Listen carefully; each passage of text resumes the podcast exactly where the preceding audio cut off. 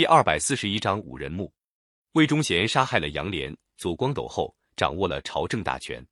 他把迎合他的官员和徒子徒孙统统提拔起来，担任朝廷要职，有的帮他出谋划策，有的专门干特务杀人的勾当。民间给他们起了一些绰号，叫做五虎、五彪、十狗、十孩、四十孙。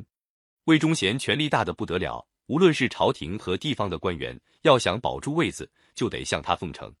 魏忠贤出门的时候，排场跟皇帝一模一样，大家也把他当皇帝看待。封建时代把皇帝称作万岁，魏忠贤不是皇帝，不能叫他万岁。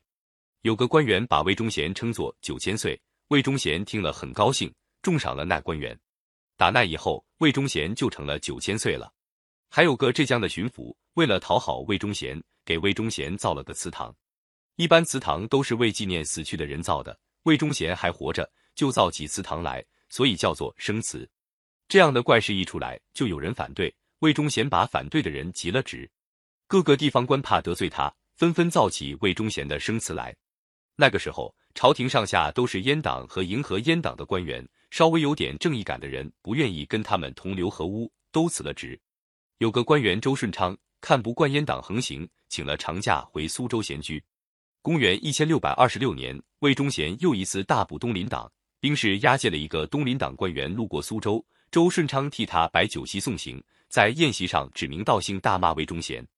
押送的兵士回去报告了魏忠贤，魏忠贤大怒，命令东厂派出兵士，由南京巡抚毛一禄带领到苏州捉拿周顺昌。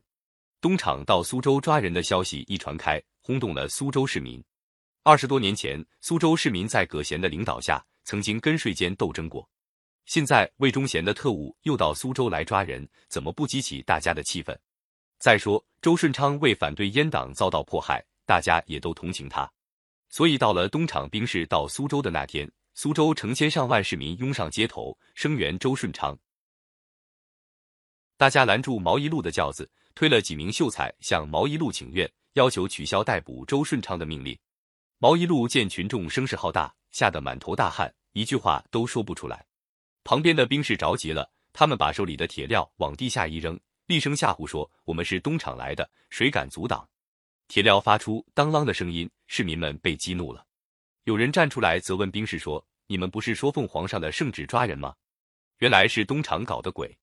兵士还来不及回答，群众都高叫起来：“原来是东厂来的奸贼！”大伙一面叫，一面向毛毛一路和兵士冲过去，声音像山崩地裂一样。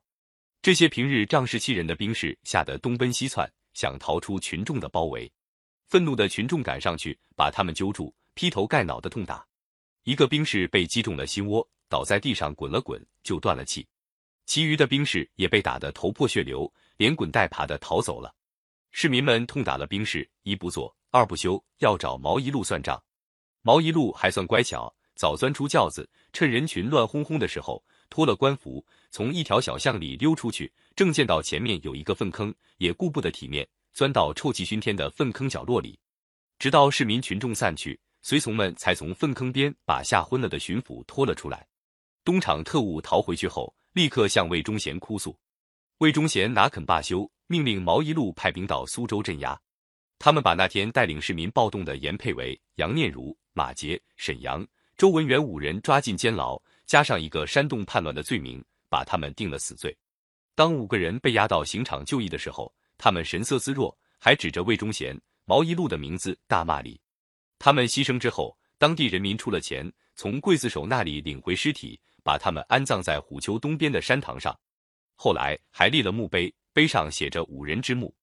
这次暴动虽然被镇压下去，但是打那以后，东厂的特务看到了群众的力量，再不敢窜到各地乱抓人了。